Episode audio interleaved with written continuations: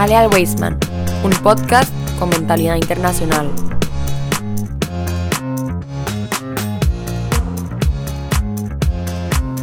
Reciban un cordial saludo, comunidad Weisman. Espero que estén bastante bien allá donde ustedes nos están escuchando, en casita, en el automóvil mientras van manejando o en cualquier otro sitio donde está llegando esta señal de podcast.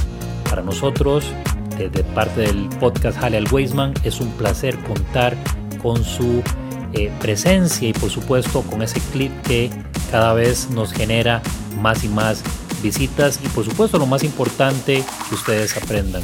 Hoy tenemos un programa especial, como ustedes ya lo vieron en el título, tenemos un invitado especial y además de eso, el tema de hoy, que es un tema bastante sensible, complejo, pero del que podemos aprender mucho, Crystal Hoy nuestro invitado, Rafael Cordero Chacón, es historiador de la Universidad de Costa Rica, pero además de eso ejerce la docencia desde hace muchos años.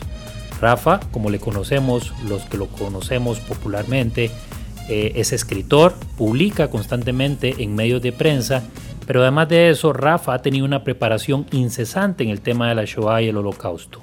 Rafa ha participado, ha sido parte, ha sido seminarista en Yad Vashem en el 2014, si no me equivoco. 2011. 2011, Rafa. Y además de eso, participó en el 2017, donde fuimos compañeros, en un seminario en Polonia llamado Por la huella de la Shoah, auspiciado por la Universidad de Buenos Aires, en el que aprendimos muchísimo, pero también visitamos diferentes campos, guetos en, esa región justamente. Rafa, qué gusto tenerte por acá. Muchas gracias por aceptar la invitación. Muchas gracias, Junior, a vos. Eh, para mí es un honor estar aquí eh, y en lo que yo pueda colaborar. Vos sos un gran estudioso de la Shoah y la temática judía, por lo tanto, eh, me invitaste, eh, vos podrías estar aquí casi que grabando solo, pero yo encantado de regresar acá. Algunas veces estuvimos dando capacitaciones eh, en el Sobre la Shoah. Sobre la Shoah, sí, en este colegio estuvimos dando unas capacitaciones. el sí se nos hizo un poco pequeño y entonces decidimos hacerlo acá. Y eso ya te digo que hace unos 5 o 6 años, así es que tengo rato de no venir al Baidón. Bueno, qué gusto tenerte tenerte por acá ahora participando en este proyecto y en este podcast que justamente recién lanzamos la semana pasada. Y bueno, agradezco, como decimos popularmente, el arreglo, pero Rafa, o sea, voy a contar algo que yo sé que a Rafa no le gusta, pero yo siempre lo cuento. Rafa fue mi profesor, Rafa fue mi profesor universitario.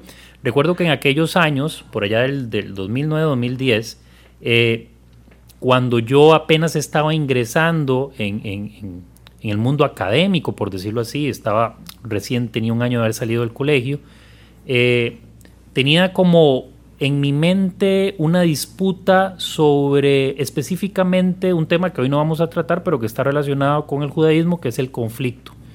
Si no fuera por Rafa, quién sabe, quién sabe cuáles serían hoy mis posiciones, porque eh, gracias a él pude encontrar, y pareciera que estoy hablando de una revelación, pude encontrar la verdad pude entender las raíces del conflicto y gracias a esa semilla que Rafa sembró, pues hoy estoy aquí trabajando en el Instituto Dr. Hein Weisman, eh, no solo con un manejo acerca del tema del conflicto, sino también aprendiendo cada día más, porque como, como vos bien lo sabrás, Rafa, en esto nunca uno, uno, termina de aprender.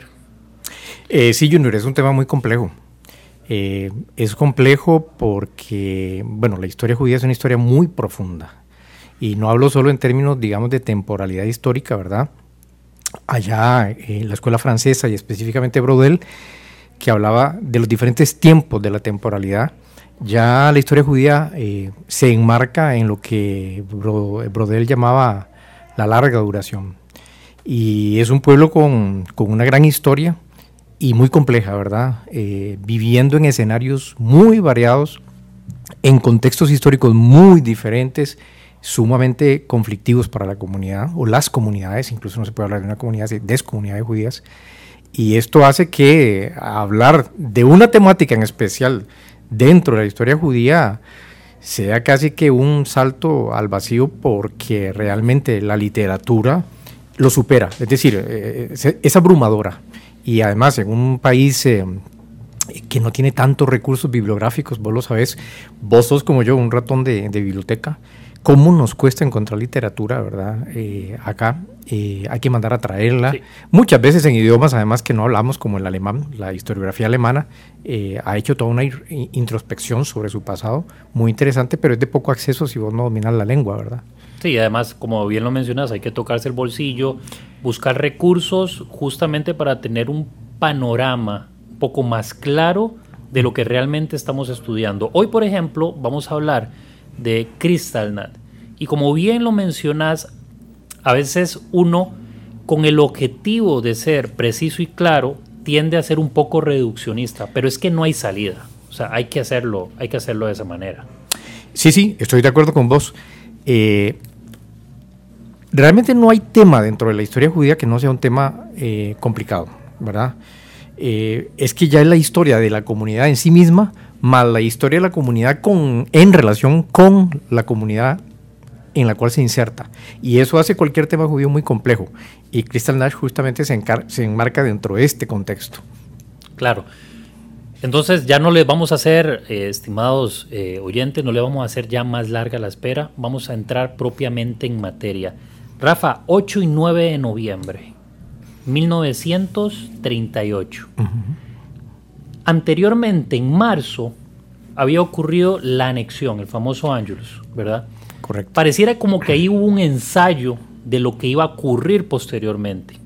Pero ¿cuáles, antes de entrar a hablar propiamente de Kristallnacht, cuáles son los antecedentes que nos llevan al 8 y 9 de noviembre? Es decir, porque esto no surge por generación espontánea sino es producto de una serie de acontecimientos que van evolucionando hasta desenvolverse, por decirlo así, en este programa. Contanos un poco.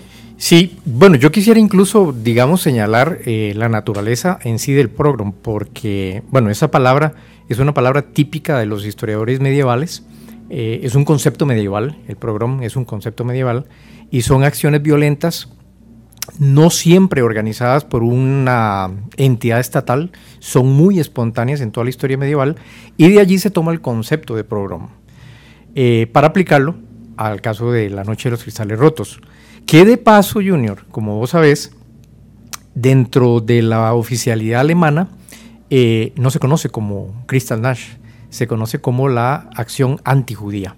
El concepto de Kristallnacht no se sabe siquiera quién lo propuso y en qué momento se popularizó. Por lo menos yo no tengo información a ese respecto. Pero dentro del Estado nazi, eh, lo que se conoce, o nosotros llamamos hoy Kristallnacht, es básicamente acción antijudía. Incluso sé de historiadores eh, judíos que no están muy de acuerdo con el concepto de Kristallnacht, porque dice que realmente es eh, enmascarar un poco realmente la trama diabólica, por decirlo de alguna forma, ¿Qué sucedió? Es como lavarle la cara un poco al nazismo, ¿verdad? La noche de los cristales rotos, vidrios quebrados. Pasa lo mismo que con el concepto de holocausto también. Claro, es un concepto complejo, ¿verdad? Eh, de antecedentes. Bueno, es muy interesante la pregunta, Junior, porque, digamos, a nivel historiográfico, a nivel de, digamos, de la metodología histórica, los historiadores siempre tendemos a estudiar los procesos de larga, mediana, corta duración. Y marcar lo que es una continuidad y una discontinuidad histórica. Y esto lo digo porque justamente para muchos Crystal Nash ya forma parte de la solución final, ¿verdad? Eh, y esto nos mete en un tema muy complejo, de cuándo realmente se decidió la solución final. Claro, y ahí nos vamos a meter en un atolladero con muchísimos historiadores que eh, esta discusión también de cuándo ocurre la solución final es interminable. Totalmente de acuerdo, es, eh, es muy compleja eh, yo incluso para los, eh, los estimados escuchas les recomiendo un libro precioso del historiador suizo Philippe Bourrin, eh, en donde él habla justamente de Hitler y los judíos. Y es el primer historiador que cuestiona, ¿verdad?, la, la historicidad prolongada de la solución final, ¿verdad? Eh, llevándola a un plano muchísimo más cercano hasta entroncarla con la Operación Barbarroja. Y ese es el contexto que a mí en particular Burin siempre me convenció desde la primera lectura que hice de él. Pero retornando al caso de, La Noche de los Cristales Rotos, eh, sí hay antecedentes importantes. Si el Semanario Universidad tiene a bien eh, publicar mañana un artículo que escribí sobre la noche de los cristales rotos. Eh, ya depende de ellos, no depende de mí. Ahí, en este artículo, justamente, mm, digamos, es un artículo difícil porque finalmente vos, a vos te pasa, vos sos escritor, uno se dispara y después dice, Dios mío, me pasé con miles de caracteres y ahora sí, ¿cómo resumo esto? ¿verdad? Pero bueno, eh, en este artículo, eh, que ahí lo tengo escrito, lo traje escrito, eh, mm, planteo la, la, idea de que esto definitivamente, Christian Lash, no fue una acción espontánea. Está claro que la participación del Estado nazi fue total y absoluta. antecedentes, bueno, hay varios, está el boicot económico, definitivamente hay que colocarlo como un antecedente, porque aquí hay un, aspecto que vos eh, compartirás conmigo y creo que los escuchas también, que es la violencia. Mucha gente se hace la idea de que la violencia es un acto nada más físico, de agresión física, y está claro que eso no es cierto. Es decir, hay violencia económica, el boicot es un tipo de violencia, eh, y por supuesto está el antecedente de las leyes de, de Nuremberg, es decir, eran sumamente recientes. 15 de septiembre de 1935. Correcto. Es decir, eh, estaban muy, muy, muy recientes. Y en el artículo que les menciono, eh, yo planteo un aspecto que me parece que es importante que la gente tome conciencia. Y aquí voy a, voy a plantear un, asunto mm, que no sé si será polémico, pero por lo menos me parece que es importante que le demos un poco de mente, Junior. Y es el hecho de que la legislación es finalmente la expresión de una violencia de otro tipo que se genera mucho antes de que la legislación sea dada. ¿A qué me refiero? Es la actitud. Es decir, el antisemitismo había ya hecho mella en la sociedad alemana, eh, aún antes de la llegada del partido nazi, eso está clarísimo. Eh, los estudios históricos demuestran que si el antisemitismo político nació en Francia, el antisemitismo biológico nace en Alemania. Sí, totalmente. Es eh, eh famoso conde de Gobineau, es el que empieza a darle forma y a potencializar todo esto como antecedente lo que pasa con el, caso Dreyfus, ¿verdad? Correcto. Y es justamente en Alemania, el famoso, hay otros historiadores que le llaman el antisemitismo eugenésico también. Eh, correcto. Que biológico creo que también es un término que muy, se amalgama muy bien eh, eh, el, eh, o como le llamaríamos nosotros ahorita, una crisis sanitaria, es lo que se desata. Lo que hacen los nazis es desatar una crisis sanitaria para que, un concepto que ahora está muy popularizado, justamente con los judíos como las taras de la sociedad. sí, sí, es correcto. y es que es importante porque, digamos, en esta línea, las leyes de Nuremberg expresan una situación dada eh, evidentemente, de una camarilla política que ha tomado, eh, bueno, que ha creado un partido político al cual llega un advenedizo, ya sabemos, Adolf Hitler no funda, a diferencia del caso italiano con Mussolini, que sí funda el movimiento fascista, ¿verdad? Los fasci de combattimento, eh, Hitler no, Hitler llega a un partido ya formado. Mussolini incluso le da el nombre al partido. Este fenómeno no se da en Alemania. Sí, Hitler lo que hace es como un poco aterrizar cuestiones simbólicas de, del partido. Qué sé yo, eh, vamos a ver, el Partido Nacional Socialista Obrero Alemán eh, eh, no tenía la esvástica como, por decirlo así, sino que ya viene Hitler, justamente como bien lo mencionás, en este contexto a dotarlo un poco más de identidad. Claro, pero ve qué interesante esto porque no quiero meterme, y vos lo dijiste muy bien, esto es no para un programa, es para miles de programas y nunca nos vamos a poner de acuerdo, posiblemente. Pero el tema, digamos, de cuándo se toma la solución final. Cuando, cuando se analiza el fascismo desde una perspectiva de, textos, ahí se corre un gran error.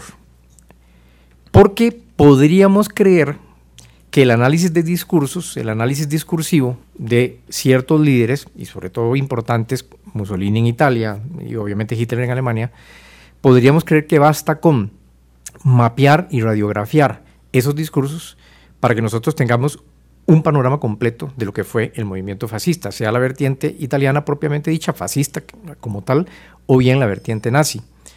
Y realmente es una trampa, es engañoso, porque la evolución política de los dos movimientos, tanto en Italia como en Alemania, implicó eh, compromisos de tipo político y acuerdos de tipo político. Y esto es bien interesante porque el fascismo, en teoría, rechazó justamente de la democracia liberal ese tipo de acuerdos.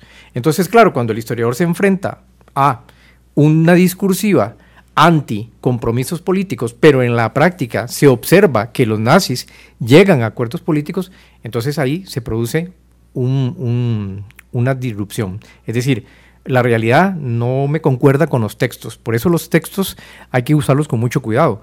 Y uno, hablando de antecedentes, que fue tu pregunta inicial o tu comentario inicial, uno podría decir, sí, claro, por supuesto, desde los años 20 tenemos discursos totalmente antisemitas que incluso vistas a largo plazo anunciaban, y para muchos historiadores era así, eh, el asesinato de los judíos europeos. Y de hecho mucho historiador y historiador europeo con una gran formación historiográfica cayeron en esa trampa. Es justamente la crítica que en los años 60 le hace este historiador que mencioné, suizo, Philip Bourrin, y dice, no, no, no. O sea, es cierto que hay discursos que te dicen, esto estaba decidido desde los años 20, cuando mínimo 26, pero es que la solución final no nació ahí, eh, ni estaba programada ahí.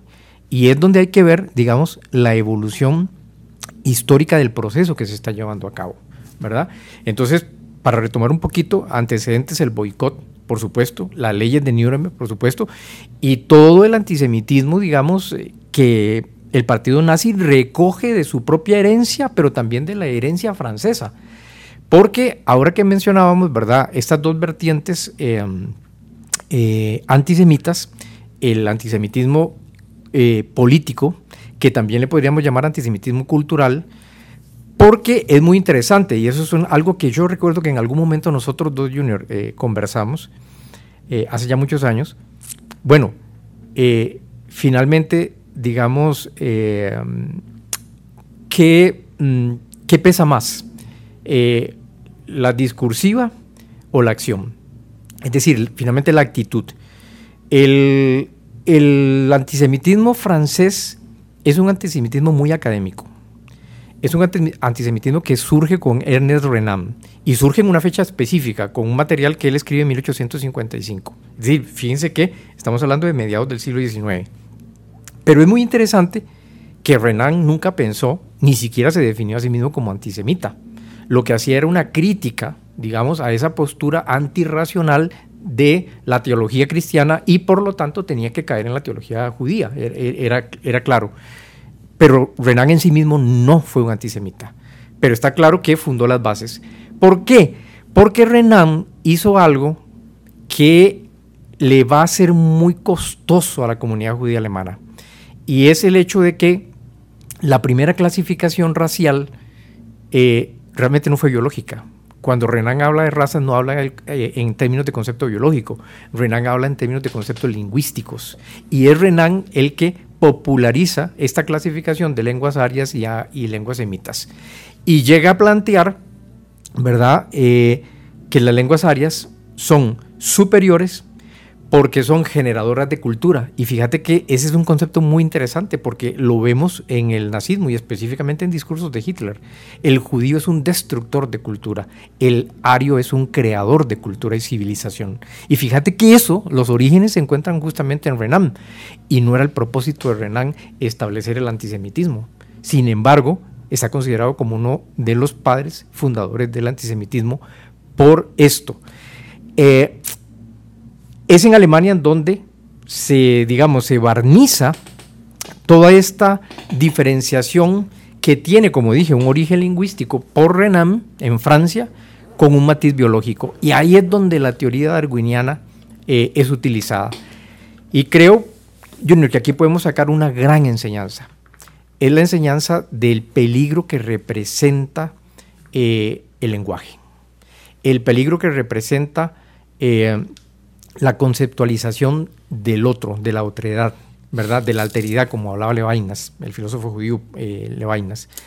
Eh, y es, es muy peligroso porque a nivel discursivo, ese discurso se terminó transformando en legislación. La ley de Nuremberg es el ejemplo, pero por excelencia, y finalmente en acción.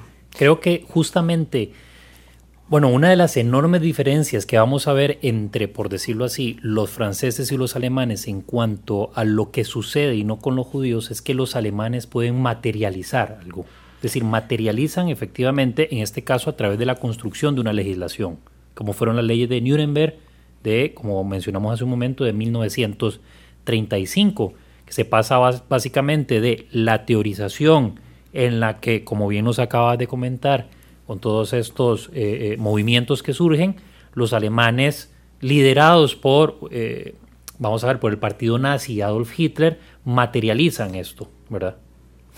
sí, totalmente de acuerdo. de hecho, digamos, para retomar un poco el tema este francés, porque aquí hay un, es un dato, pero es un dato muy interesante para el que esté, digamos, interesado en el estudio del origen del antisemitismo. Definitivamente, muchos historiadores plantean que el candidato número uno para la creación de un movimiento ya puramente intelectual antisemita era Francia, no era Alemania. Totalmente. Eh, pero la historia da, un giro, da un giro. ¿Y, y, qué es lo que, lo que probablemente retrasó, verdad?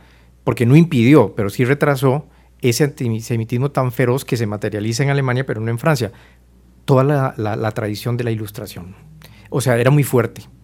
La ilustración evidentemente, vamos a ver, aquí eh, es como, como una moneda con dos caras, ¿verdad? Porque por un lado sabemos que la ilustración planteó eh, un avance, o significó, perdón, un avance en términos de derechos, eh, los derechos naturales, la Revolución Francesa con la, Carta de Derechos del Hombre y del Ciudadano, pero es cierto que también la ilustración eh, implicó un cuestionamiento de toda teología.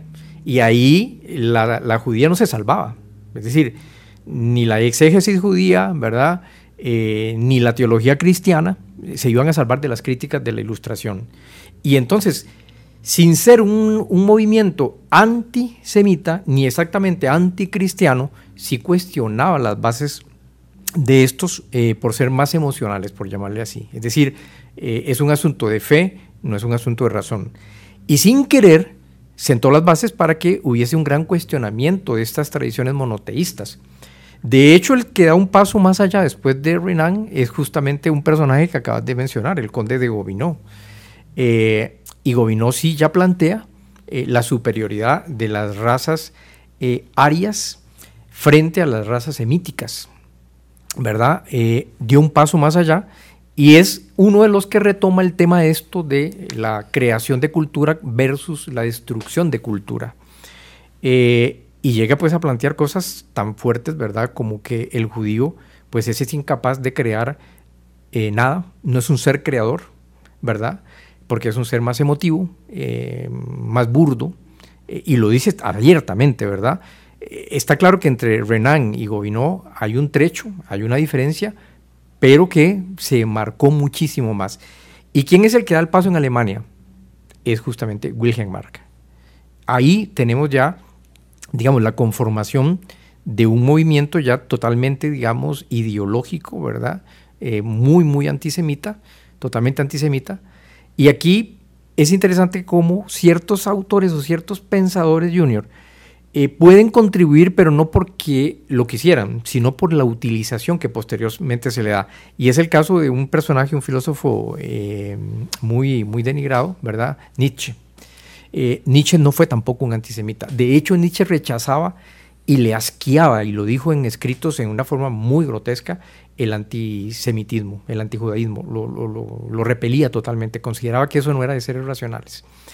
Pero Nietzsche sí planteó también, obviamente, un cuestionamiento eh, a, la, fe, a la religión y al monoteísmo, y esto finalmente va a ser utilizado contra, ¿verdad? Es muy interesante porque el movimiento, digamos, antisemita, eh, o sea, tiene en su haber intelectuales, y aquí hay una, un salto al vacío. ¿Cómo ese movimiento conceptual, filosófico, que incluso estoy siendo muy generoso al llamarle así, porque inclusive vos, vos sabes, vos has hecho la lectura eh, de, de este pensador francés, eh, ahorita se me viene el, nombre, eh, un lapsus mental aquí, ah, que que hace una, una crítica muy feroz. ¿Qué es el antisemitismo? Y bueno, y él dice, el antisemitismo realmente es, es irracional, el, antisemitismo es eh, un movimiento criminal, ¿verdad?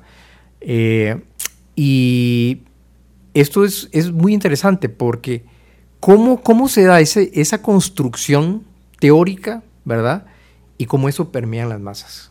Eh, o sea, ese, ese base, perdón, esa, esa, ese vaso eh, comunicante entre ciertos intelectuales que empiezan a teorizar y a tomar de otros pensadores que no necesariamente tenían una tendencia antisemita, pero que le sirve al movimiento como tal, eh, es algo muy difícil de explicar, ¿verdad? y la verdad, es un tema apasionante.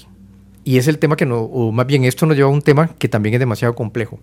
Es decir, el nazismo es producto de una masa de forajidos, medios locos, medios esotéricos, medios místicos, eh, o finalmente es un movimiento de masas. ¿Y qué responsabilidad le cae al pueblo alemán a ese respecto, verdad? Pues eso es un tema muy polémico, demasiado polémico. Sí, porque además, vamos a ver, dado que aún no podemos encontrar, por decirlo como bien mapeas vos, dentro de la teoría, dentro de los ideólogos, dentro de estas diferentes perspectivas, como no encontramos una respuesta, pues caemos un Paul Sartre. Eh, a vueltas con la cuestión judía, si no me equivoco, ¿verdad? Correcto. Ese era el pensador que Sartre era el filósofo que estaba. Que se nos había ido por ahí. Yo también estaba dándole mente para ver quién, quién era el, eh, este pensador. Que, bueno, como donde hay un judío hay dos opiniones, dicen popularmente, ¿verdad? Sartre eh, fue muy ninguneado por, por ese libro, ¿verdad? Eh, pero creo que con el pasar del tiempo, cuando las ideas se empiezan a masticar un poco, al final empieza a cobrar y a generar importancia como, bueno, un sinnúmero de autores que podemos mencionar. Pero justo te estaba comentando esto porque eh, en el caso de Nietzsche, lo que se hace es no solo descontextualizar, sino eh, se me escapa la palabra, ¿verdad? Tomar las ideas que él dice en otro, bajo otro contexto y darles a ellos el texto que necesitan. Por ejemplo, la idea del superhombre y la idea inclusive de la muerte de Dios, ¿verdad? Eh, toman eso que Nietzsche lo dice, el concepto de superhombre, para poder explicarlo necesitaríamos un programa, pero en, términos sencillos es el nacimiento de una nueva, por decirlo así, de un nuevo hombre eh, desintoxicado de elementos como la religión, ¿verdad? Por mencionar solo un elemento. Y el tema de la muerte de Dios tiene que ver, y el asesinato de Dios, que de hecho los nazis lo toman eh, literal, como si aquello hubiese sido eh, tomando este mito medieval de que los judíos mataron a Dios, lo toman también como parte de, este, de su discurso, de su retórica, y al final alimentarse de eso, ¿verdad? Sí, e, es un tema muy interesante el que estás tocando, porque para mucha gente, ¿verdad? Eh, ¿Cuál es la diferencia? La pregunta que se hacen es, ¿habrá alguna diferencia entre esta práctica antijudía de origen cristiano y la etapa nazi? Y efectivamente sí hay una diferencia significativa. Eh, y justamente, digamos, eh, estos filósofos asociados a la ilustración, con toda su crítica eh, teológica, eh, realmente de alguna forma, indirecta y sin buscarlo, sirven como carboncillos para los movimientos antisemitas europeos. la gran diferencia es que aun cuando los que hemos estudiado el fenómeno, digamos, de la conversión judía en la, en la historia medieval europea, pero sobre todo en la española, ¿verdad? Eh, pues sabemos que eh, la alternativa de la conversión no es tan fácil como, como la gente se imagina, como, bueno, me bautizo y ya soy un cristiano nuevo y aquí no pasó nada. No, no, no, la cosa no es así. Si fuera tan fácil no hubiera existido la Inquisición. Y sabemos que la Inquisición fue muy dañina en América, eh, ¿verdad? Hasta aquí se extendieron los brazos de la, de la, Inquisición, porque este judío siempre va a ser sospechoso, siempre va a ser sospechoso. Eh, y ve que hablo en términos de judío porque para, para, la comunidad judía, un judío es judío siempre, aun cuando no se congregue y aun cuando incluso rechace abiertamente eh, su conexión con la comunidad, para la comunidad judío. y esto es cristianos nuevos, eh, finalmente en términos comunitarios siguen siendo judíos. Y, acá vino la Inquisición.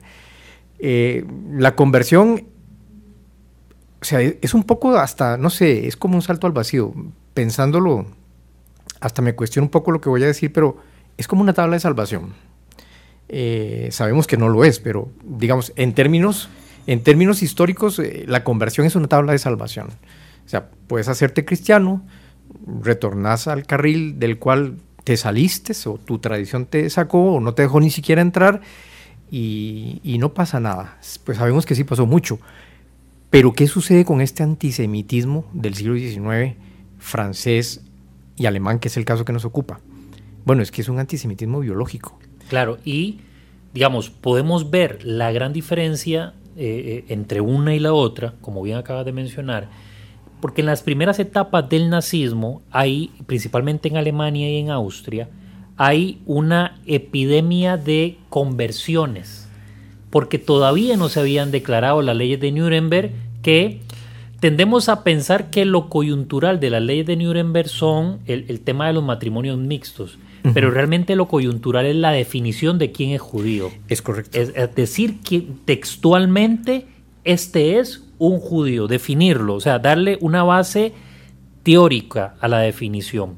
Por eso, previo a las leyes de Nuremberg, hubo una epidemia de conversiones en Alemania y en Austria. Todo el mundo se quería convertir porque, como en aquellos años, veían una salida y una solución, ¿verdad? A eh, la persecución, que en ese momento la persecución era de carácter social y político, no tenía nada que ver a cómo va a evolucionar posteriormente y que llega a puntos extremos en Kristallnacht, que es el tema que nos, que nos convoca hoy. Entonces, ya con la ley de Nuremberg, teorizado ya que es un judío, ahí ya no hay escape. Es imposible escapar. Sí, es correcto. De hecho, para mí, la ley de Nuremberg, de Nuremberg juega un papel muy importante porque si bien es cierto, uno tampoco podría caracterizar a la sociedad alemana de la época de los años 30, de los años 20, de los años 30, como una sociedad idílica en donde había un pacto social entre judíos y no judíos, eso sería mm, sea, muy ilusorio. Eh, lo cierto es que las leyes de Nuremberg ya judicializan al judaísmo. Es decir, y en el momento en que lo judicializan, porque justamente lo que hacen es definirlo hasta las generaciones en que un individuo es considerado judío, ya ahí se da lo que yo denomino una ruptura, eh, se rompe, hay algo que se rompe en la sociedad alemana. Porque el antisemitismo sí eh, existía antes, el antijudaísmo existía antes en Alemania en Europa, sí, claro que sí, pero es que ahora tenemos una judicialización de mi condición de ser, de mi condición ontológica. Y esto es algo novedoso. Entonces es cuando el vecino se vuelve contra el vecino. Es decir, finalmente yo te podría ver de mala manera, no dejo que mis chicos se junten con los chicos de la comunidad judía del sector donde yo habito, pero es que ahora tener relaciones con vos es un asunto judicial, porque detrás está el Estado. Y yo, si te protejo, si te guiño el ojo, si mm, te actúo como, como lo que sos un ser humano, solo que de otra religión, eh, finalmente el que, al que pueden judicializar es a mí. Y esa, eso es lo que a mí me parece que es muy, muy importante de la ley de Nuremberg. El otro aspecto, ya lo mencionaste, pero yo lo quiero retomar porque me parece muy importante. Y lo quiero enlazar con el concepto cristiano, el antijudaísmo cristiano. Si vos analizas textos medievales eh, españoles, por ejemplo, e incluso aquí en América, yo revisando mortuales de fines del periodo colonial aquí en Costa Rica, muy pocos y era lógico que fuera así, porque revisé del periodo 1760 hacia las mm, primeras décadas de la, posteriores a la independencia. Pero alguna que otra vez aparecía el concepto de yo cristiano viejo. Y eso hacia 1800, hacia 1760, 70, te dice muchísimo. Te dice de una memoria histórica, pero también te podría decir que hacia 1760, 1770 en la Costa Rica, el Valle Central de Costa Rica, el que alguien dijera yo soy cristiano viejo significa porque sabía que posiblemente aquí habían descendientes de judíos y que de hecho yo estoy más que convencido, nunca se ha podido probar, pero eso es un hecho. O sea, e-, es falta de documentación histórica, pero eso se dio. Pero fíjate que en esos documentos se habla de pureza de sangre. Y entonces alguien no muy avesado podría decir, pero es que los nazis también hablaron de pureza de sangre, entonces ¿cuál es la condenada diferencia?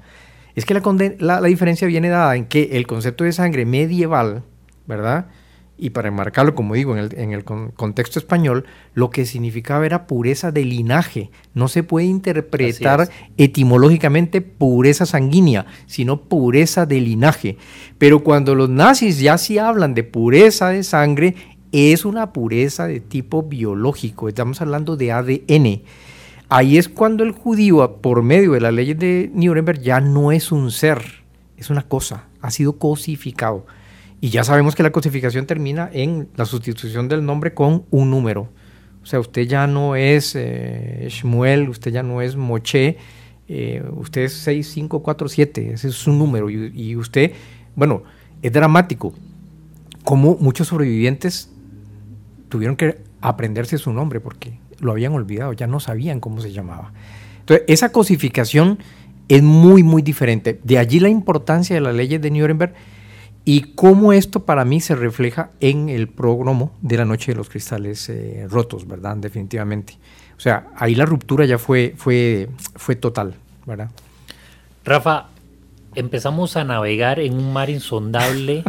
Me he dado cuenta. pero que definitivamente conecta, o sea, no, no, estamos divagando, definitivamente esto va a conectar y era, eh, eh, es necesario para poder entender, porque de pronto población civil acompañados por miembros de, este, del partido nazi, de pronto arremeten, y creo que ahora mencionaste es algo importantísimo, eh, y que yo te soy sincero, nunca lo había pensado desde esa perspectiva, es cierto, le quita eh, responsabilidad, y no solo le quita responsabilidad, sino que también tapa, es un tapadero de las humillaciones que ocurrieron ahí.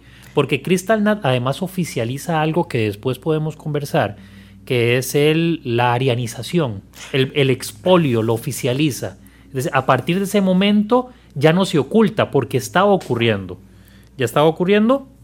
Eh, hay un famoso, eh, voy a llamarlo así, expoliador, eh, Alois Mediel, que era un expoliador de arte. Ya desde que Hitler llega al poder en el 33, a partir de ahí ya empieza, junto con Goering, que era un gran este, admirador del arte, eh, empiezan dos procesos, destrucción de arte contemporáneo y arianización de arte, ¿verdad? Esto arianización tenía que ver simple y sencillamente con las obras que, eh, de autores que habían sido judíos, que eran judíos, cambiarles el nombre a la obra y cambiarle el nombre al autor. También esto lo vemos con el tema de la famosa Dama de Oro, ¿verdad? Que era el retrato de Elizabeth Bloch-Bauer pintado por Gustav Kling. Pero bueno, eh, decía entonces que eh, lo trágico, de, bueno, lo trágico no, pero llamarle Kristallnacht quita esa importancia, que también no solo fue llegar y tirar piedras contra tiendas, Rafa, sino que se oficializa el expolio, pero además se oficializa la violencia. A partir de ese momento, la ruptura de, como bien decías ahora, ¿a qué definimos como violencia? Bueno, la violencia que, que era, por decirlo así, de exclusión social, pasa ahora otro tipo de violencia que es la violencia física. Sí, de hecho, digamos, eh, ahí es donde uno podría retomar, eh, digamos, qué significó finalmente la Noche de los Cristales Rotos para la comunidad, pero también para la propia comunidad alemana. Es muy interesante, hay varios aspectos, digamos, los datos mm, básicos se conocen, aunque hay algunas, eh, digamos, versiones, pero es muy lógico porque, como vos sabés, todo lo que es el manejo de la estadística europea no se profesionaliza sino hasta después de la Segunda Guerra Mundial. Por eso hablar de cifras, de cualquier tipo de cifras en términos poblacionales, eh, es muy difícil antes de 1950. Y son tendencias, ¿verdad? O posibilidades. Por decirte algo, algunos hablan de 96 asesinatos en la Noche de los Cristales Rotos. Otras fuentes hablan de 92, pero hay algunas que hablan de 232 eh, muertes judías, de, personas judías, de, religión judía. Entonces, en ese sentido, eh, la cifra eh, es una tragedia, es decir, una, una, muerte es una tragedia, pero aquí lo que estamos es cómo se pasó ese umbral de la violencia judicial, de la violencia legal, de la violencia que significa el boicot económico, el que no puedas emplearte en el Estado, de que sos profesor universitario y te quedas sin empleo por ser judío, el que tus chicos ya no pueden ir a una escuela laica, ¿verdad? Eh, alemana. Eh, esa es otra violencia, pero acá se pasó el umbral de la violencia ya física. Entre 92 y 232 eh, muertes, asesinatos. usemos la palabra como es. O sea, aquí no se trató de, de accidente, fueron asesinatos. Solo en Alemania 230 sinagogas quemadas. Y aquí hay un fenómeno que también es muy interesante de Crystal Nash. Y es que ya se había incorporado, como lo dijiste anteriormente, Austria, el Angelus, pero también se habían incorporado los sudetes. Es cierto. Y no se ha estudiado, en, en Austria sí más pero no conozco información sobre estudios históricos de eh, la noche de los cristales rotos en los sudetes. Pero las cifras apuntan entonces, si consideramos los tres territorios, a más o menos unas 1.300 sinagogas quemadas. Y ahora que lo mencionas, Rafa, o sea, sí, bueno, el tema de revisar cifras, cantidades y demás, a veces puede caer uno en la banalización, ah, ¿verdad? es correcto. Cae uno en la banalización. Pero también podemos hablarlo sin ningún problema sería muy extraño que tanto en Alemania, Austria, en los Sudetes haya ocurrido esta violencia organizada y que hayan sido solo 90 personas. Es correcto. Es, o sea, haciendo por una indagación simple y sencillamente una conclusión muy superficial, creo que es un número muy bajo para tres territorios bastante amplios. Sí, y también los tres territorios nos dicen algo muy interesante, porque nosotros desde hoy, viendo el pasado con una cierta distancia, con unos prismas, pero a cierta distancia, ¿verdad? Nos es más fácil enlazar esto con, la Shoah, ¿verdad? Con la solución final. Pero eh, lo que hoy sabemos es que está clarísimo que esta no era la época de la Internet, no era la época de la inmediatez, y que en tres territorios, aunque ya formando parte de lo que llegaría a ser lo que los nazis llamaban la Gran Alemania, pero finalmente eran territorios que no se podían comunicar de un día para el otro tan fácilmente. De hecho, te voy a dar una prueba. Eh, Goering no se encontraba en Múnich cuando Hitler fue informado del asesinato de Ernest von Rath, el, encargado de la, bueno, uno de los eh, funcionarios de la embajada alemana eh, en París, que es el que mata a Herschel Grispan, eh, el chico judío de 17, 18 años. Eh, no lo supo porque se encontraba eh, en otra localidad.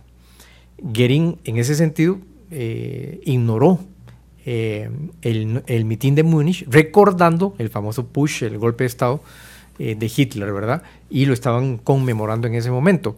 Entonces, ¿cómo te explicas que en los Sudetes y en Austria ocurrieran exactamente los mismos fenómenos el mismo día. Está claro que ahí se trata ya de una complicidad estatal del partido nazi como tal eh, y que fue programada incluso desde antes. Prácticamente las condiciones estaban dadas y solo se esperaba un cerillo. tomemos el asesinato del, del, funcionario alemán de la Embajada de París y lancemos a las hordas de la SA y de las SS. Y hablando propiamente entonces ya, Rafa, de, los acontecimientos ocurridos en, ese, en esos dos días, ¿verdad? que no fue solo un día y una tarde dedicado a eso, sino que ocurrió en dos momentos en estos tres territorios ya controlados por los nazis, además de violencia, destrucción e inicio de expolio, hubo algo que quiero que comentemos, que creo que es bastante importante, deportación a campos. A veces tendemos como entender el holocausto como una historia tan general y la reducimos a palabras muy simples, Hitler, Auschwitz y gaseamiento, ¿verdad? Y pensamos, ¿verdad? Cuando hay como un conocimiento muy general de esto, que esto ocurrió así. Pero la realidad es que previo a la destrucción sistemática, a la deportación en guetos, a la construcción de los campos de exterminio, hubo por primera vez, y creo que esto también es relevante, eh, deportaciones a campos de concentración que no habían sido construidos para judíos. Creo que esto es importante mencionarlo también. Era para otra categorización de enemigos de la Alemania nazi. Ya los judíos oficialmente pasan entonces a ser enemigos del Estado. Si querés comentamos un poco acerca de eso. Sí, yo quería referirme antes de, de ese tema que estás tocando, que es bien interesante, al tema, al tema del arte. Porque aquí hay dos condiciones. Vos hablabas, digamos, de la, digamos, de la adaptación de ciertas obras, ¿verdad?, de autores judíos eh, para germanizarlos, arianizarlos. Pero también hay un elemento que es muy interesante y que esto es todo un tema, digamos, de estudio y es eh, la, la, gran institución que creó eh, el gobierno nazi que se dio a encargar de crear centros de investigación en ciencias naturales, en ciencias sociales, eh, mezclas entre ellas incluso. Era un organismo gigantesco, ¿verdad? Eh, en donde el expolio era eh, la piedra angular. País ocupado por los nazis, país expoliado. y ahí se da el gran robo de obras de todo tipo. Lo interesante en el caso judío es que no solo, digamos, cumplieron dos funciones robarle a los judíos obras de arte valiosísimas que implicaban para ciertos líderes nazis convertirse de la noche a la mañana en gente muy adinerada solo por la posesión de esa obra, que no fue una, pues fueron decenas, centenas de obras de arte, sino también que había otra intención que mucha gente no conoce, y era la creación de un museo del pueblo derrotado. Es decir, Alemania tenía que demostrarle al mundo que ese pueblo maligno llamado el pueblo judío había sido derrotado por ellos y que los museos iban a dar cuenta del trabajo de liberación que los nazis y los alemanes, los arios, le harían a la humanidad. Hay una palabra clave ahí que los nazis la utilizaban, la degeneración. Claro. digamos, los judíos eran las taras que degeneraban no solo la raza, sino el arte, la música a través del jazz y toda esta historia, ¿verdad?, que hay ahí detrás, la belleza, lo que es puro y lo que es limpio, ¿verdad? Claro. Eh, sí, efectivamente. Em, de hecho, mira, Junior, uno puede estudiar el nazismo desde muchas perspectivas. No son excluyentes. Lo que pasa es que el fenómeno se vuelve tan complejo, y de hecho el nazismo es muy complejo, que prácticamente yo creo que nadie va a lograr una síntesis histórica que abarque la totalidad de las esferas de, estudio. yo puedo ver el nazismo como un régimen político y lo veo, lo analizo como una dictadura. Totalmente válido. Eso fue lo que hizo Ian Kershaw, el gran historiador inglés. Yo puedo ver al nazismo eh, como eh, una ideología eh, de tipo político. Eh, y lo analizo desde la perspectiva, digamos, eh, bueno, del darwinismo, ¿verdad? El antisemitismo en sí mismo. Pero hay algo que uno no puede dejar de ver al nazismo desde cualquier perspectiva que uno lo analice, y es su condición racial. O sea, el nazismo es, sin duda alguna, una ideología racista. Eso, eso está claro, y eso es fundamental, porque si usted no tiene en claro esa categorización de razas, ¿Y qué lugar ocupa la raza judía en el discurso, en la narrativa nazi? Usted no puede entender el holocausto, usted no puede entender la Shoah, usted no puede entender la solución final y usted no puede entender Kristen Nash. El judío es, como vos lo dijiste, es un degenerador de la raza. Es un destructor de civilización, es un destructor de cultura. Y eso es así porque ni siquiera la conversión ya es posible y la historia europea analizada por los nazis, ellos creían haber demostrado, ¿verdad?, que finalmente la conversión lo único que hizo fue mantener el elemento judío constante, es decir, como una variable ahí latente. La única forma era aniquilarlo. Exacto. ¿Verdad? Y esto es muy fácil de decir, pero es que es demasiado difícil, imposible de asimilar. Eh, de hecho, eh, todo el programa eh, de la famosa eh, Operación T4, ¿verdad? Eh, contra los discapacitados. esto sí inició efectivamente contra este grupo poblacional general alemán, pero ya se aprovechó para aniquilar personas con discapacidad judías. Posteriormente esto continúa hasta que la operación empieza a ser descubierta, se empieza a hablar en la sociedad alemana y los nazis deciden frenarla porque la opinión pública empieza a sentirse incómoda con la situación. Pero justamente la T4 origina las primeras pruebas de gaseamiento. Eso se traslada al, a Helno. exactamente, el famoso campo. Sí. que es, que es donde se empiezan a dar, eh, eh, los, bueno, algunos sobrevivientes le llamaban a estos eh, camiones y vagones los cuervos, ¿verdad? Sí. Que en, en Hell no se da es- es- estas dos cosas. vamos a ver, una eutanasia a Correcto. través de, ¿verdad? inyecciones letales pero también el gasamiento en, en carros, 1941, terminando la, la Action T4, Ujú. iniciando la operación en, en Hell, ¿no? Sí, correcto. Entonces, si la gente no comprende esta, esta condición, ¿verdad? Eh, esta característica del nazismo como eh, una versión de darwinismo social, eh, le es muy difícil comprender eh, la noche de los cristales rotos, le va a ser difícil comprender la solución final. Eh, y cuando digo comprender no es aceptar, es tratar de encontrar una, una interpretación histórica que me enlace acontecimientos para crear yo un discurso, una narrativa, una interpretación. Aquí no se trata de, de- o sea, esto desde un punto de vista ya racional, eh, eh, o sea, no tiene ni pie ni cabeza, es decir, es muy difícil. Por eso la Shoah es tan difícil de, de- de- estudiar, porque te enfrentas a, a toda una temática de tipo moral. Aquí hay un punto muy importante que yo quiero rescatar. Hay una, hay una escritora española, Irene Vallejo, que, que me encanta, y ella dice algo muy interesante, pero lo dice para la sociedad contemporánea, pero vista o aplicándole ese- es- esa idea a toda esta época que estamos analizando, a mí me parece realmente interesantísima. Y, y ella dice, cuando el humanismo se lesiona, se lesiona la democracia. Cuando el humanismo se lesiona, se, las, se lesiona la otredad se aniquila la otredad. Incluso dice algunas cosillas más, porque por aquí, por aquí me, lo, me lo traje. Eh, y a mí me encantó eh, esa perspectiva que ella, que ella señala. Si acaba el, humanismo, peligra el estado de bienestar. Si acaba el humanismo, peligra el estado de derecho. Si acaba el humanismo, peligra la democracia. Si, eh, si acaba el humanismo, peligra la otredad. El nazismo es una reacción contra el humanismo de origen ilustrado. Eso está claro. Eh, Erich Hobsbawm, el famoso historiador marxista judío, por cierto, británico, eh, decía que la gran novedad del siglo XX era justamente el fascismo. Y que el fascismo es una reacción contra dos ideologías que habían surgido en el siglo XIX.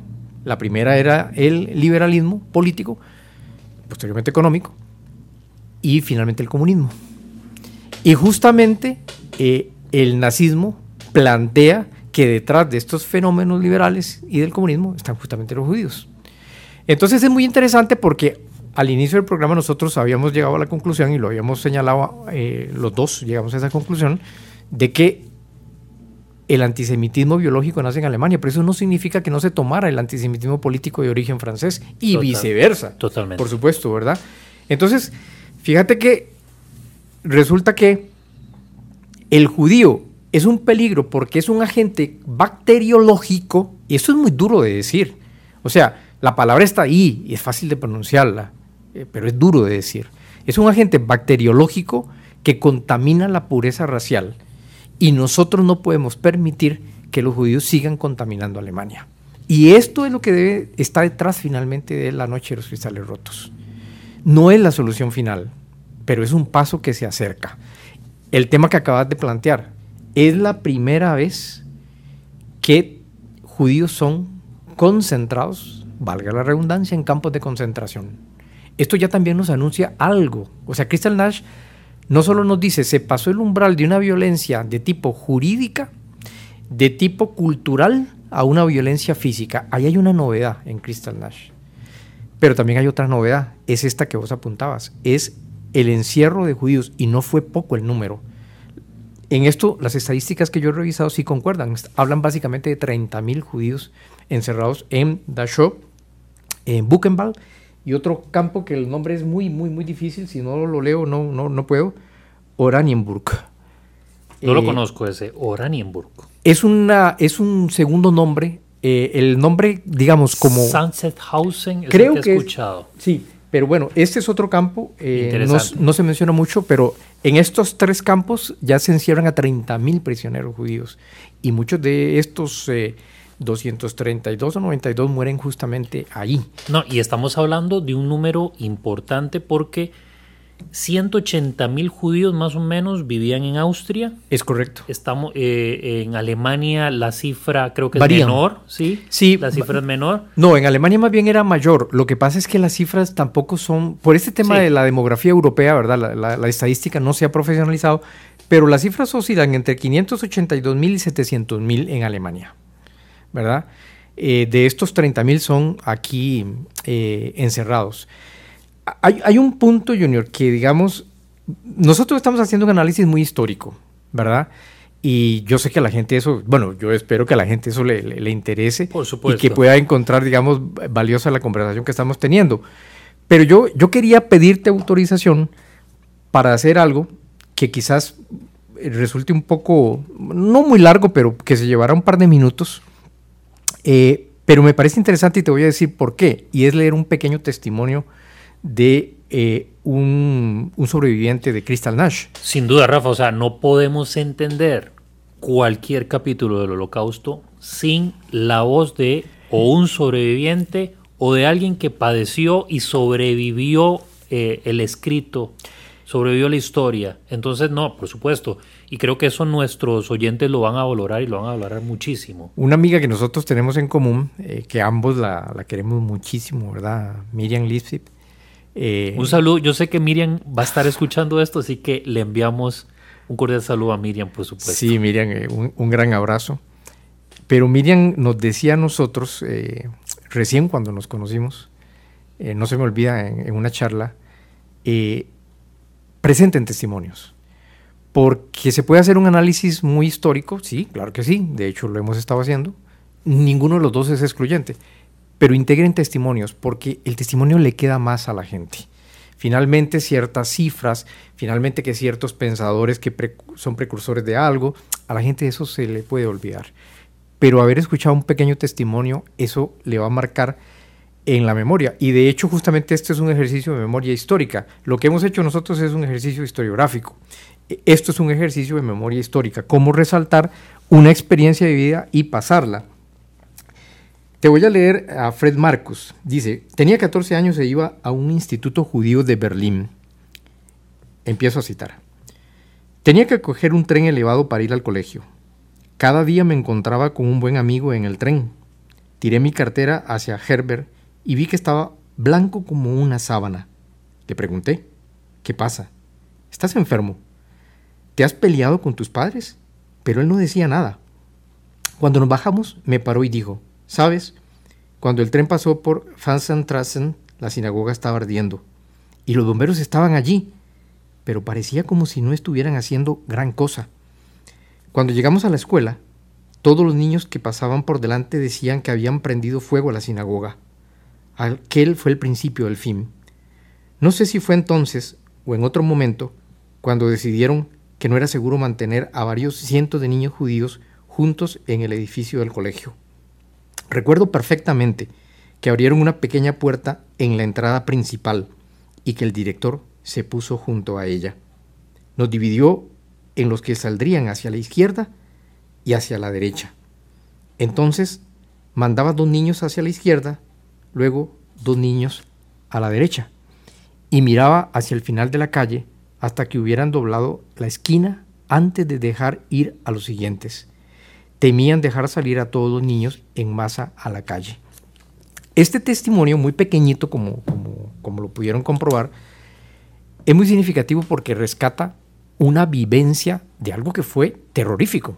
Es decir, la comunidad judía alemana, porque esto es un detalle interesante, esto no fue solo en Berlín, esto no fue solo es. en Colonia, no, no, no, esto fue en la generalidad del territorio alemán más el Austria ya incorporado y los sudetes. Por lo tanto, estamos hablando de una zona geográfica muy, muy grande.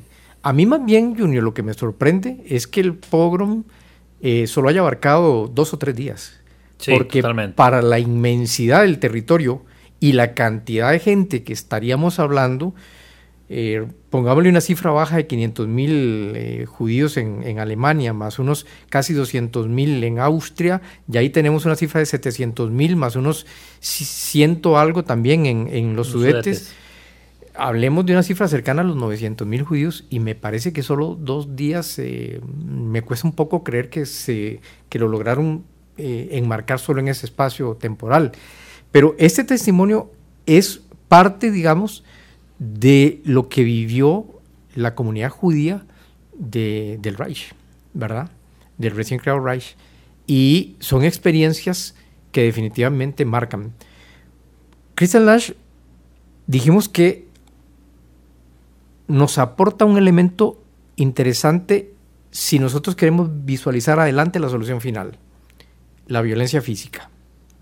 Dijimos también que implicaba estos campos de concentración que por primera vez se lleva, y no estamos hablando de cientos de personas, estamos hablando de miles de personas, 30 mil personas para los años 30, para la movilización que implicaba llevarlos allí, se dice muy fácil, pero la logística que estaba detrás de esto, este es un elemento probatorio más de que no se puede visualizar la noche de los cristales rotos como un acontecimiento espontáneo.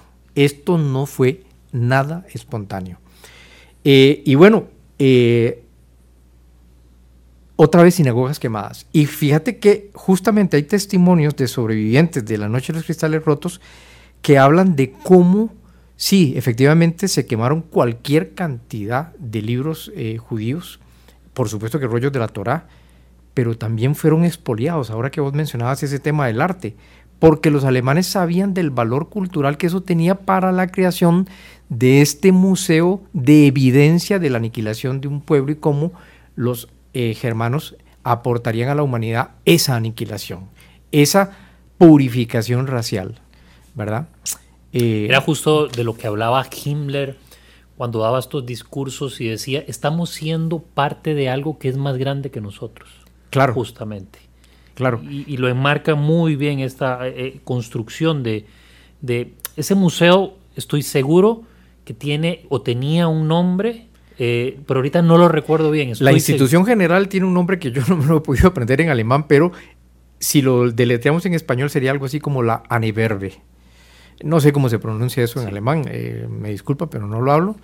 Eh, pero la Aneverbe englobaba a casi 100 institutos de investigación en las áreas de la filosofía, las humanidades, las ciencias sociales, las ciencias geológicas, las ciencias exactas. De hecho, eh, esta institución fue la que financia la famosa exploración eh, alemana al Tíbet, en busca de sus raíces eh, germánicas, ¿verdad? Y esto es un elemento que no, no, no, lo podemos abordar acá, pero es el tema del aspecto, digamos, mitológico que está detrás del nazismo. mucha gente, digamos, no le ha dado tanta importancia. Eso, te iba a decir, Rafa, justamente el, tema del esoterismo En, los nazis, de los artamanes, que, es una vamos a ver, es un movimiento previo al nazismo de, que de hecho Himmler fue parte, eh, la sociedad eh, de los artamanes, de volver a la tierra, todo esto es algo que se ha, yo lo he leído y lo conozco porque de, de, pasadas en, en diferentes libros que consultamos, pues se encuentra algo, pero una mención, no hay un análisis eh, real.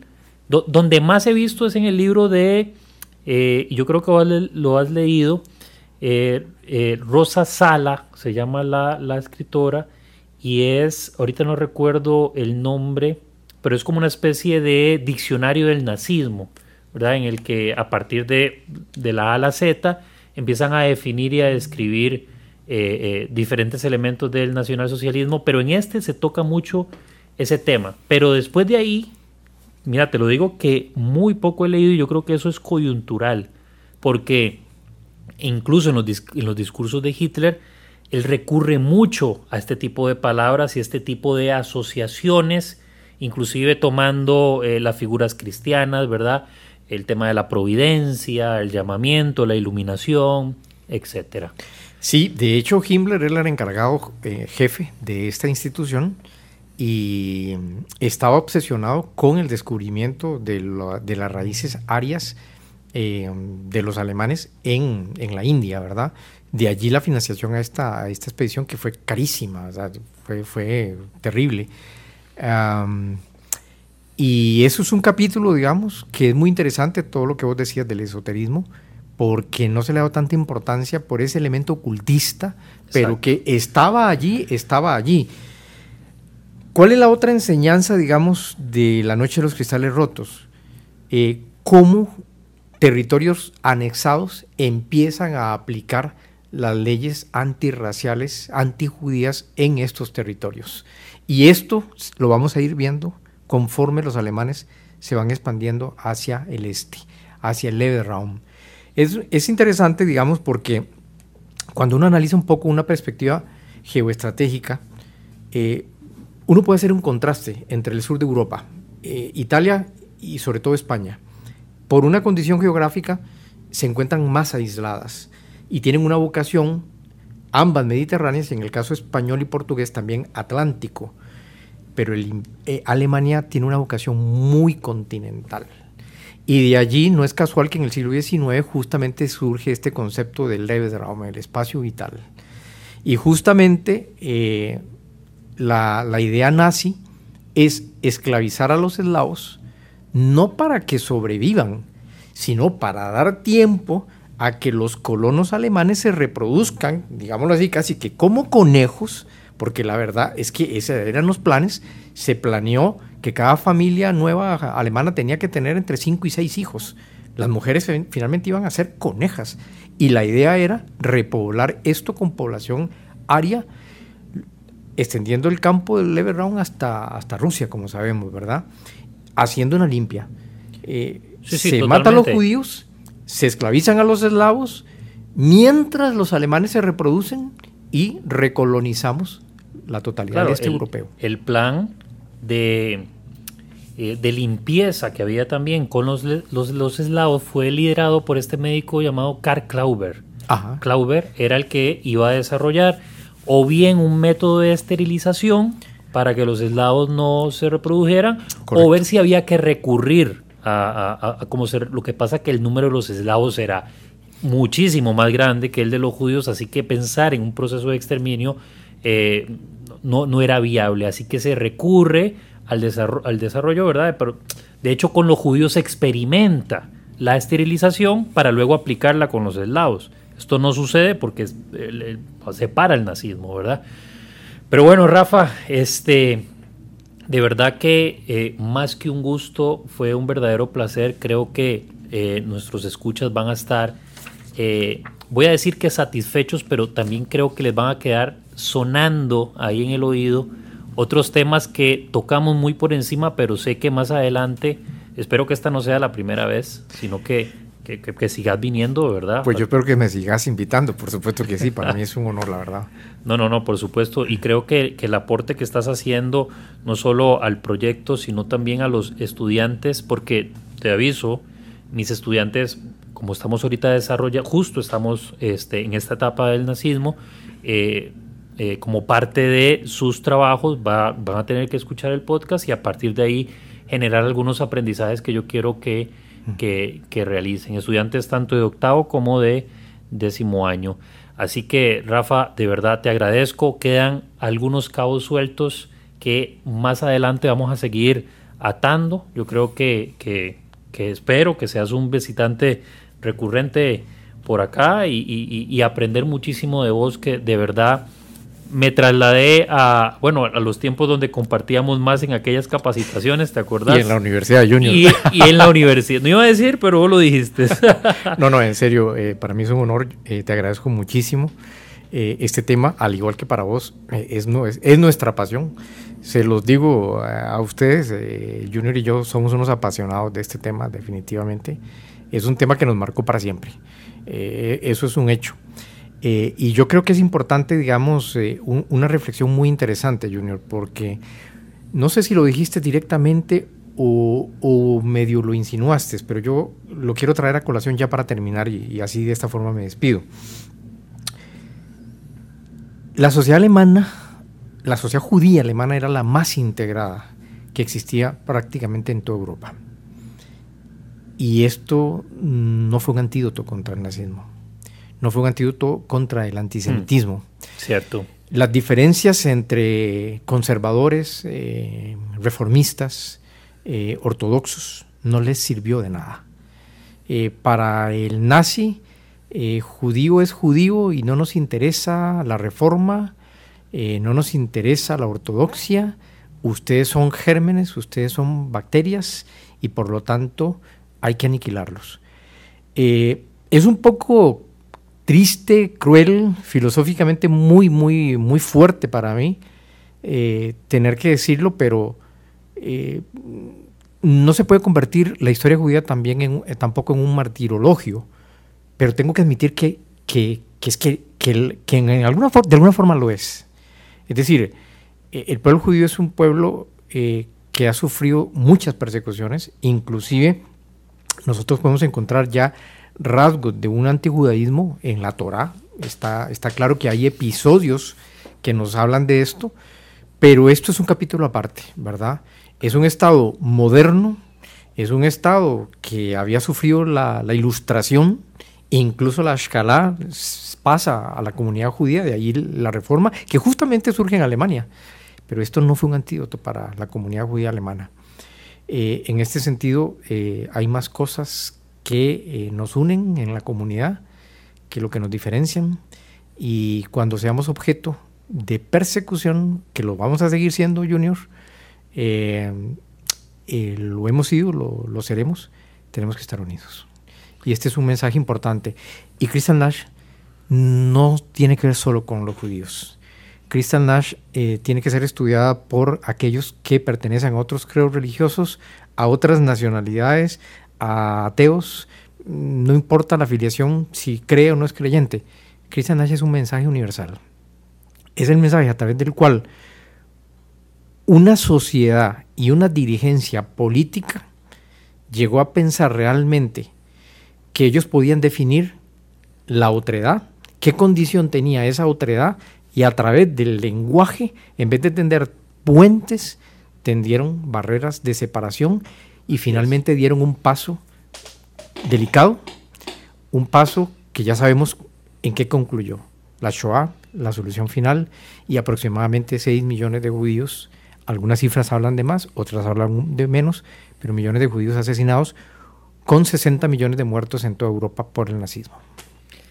Tengo varias cosas que agregar a ese comentario, Rafa, pero si no nos demoraríamos una hora. Nos quedamos una hora acá. Y tenemos que irnos, Junior. Y tenemos que ir al acto este, conmemorativo en el, en el Centro Israelita Sionista, al que por supuesto vamos a, a, participar el día de hoy. Espero que, espero no, estoy total y completamente seguro que las enseñanzas que hoy escuchamos a través de nuestro invitado, Rafael Cordero Chacón, un gran amigo, pero además de un gran amigo, un gran historiador, un gran escritor, un gran docente, sé que también lo van a impactar usted. Los esperamos la próxima semana, como todos los miércoles. El viernes vamos a tener un programa muy especial de Toral Día que espero no se pierdan. Les enviamos ambos un fuerte abrazo. Hasta el próximo miércoles en un segmento más de Jale al.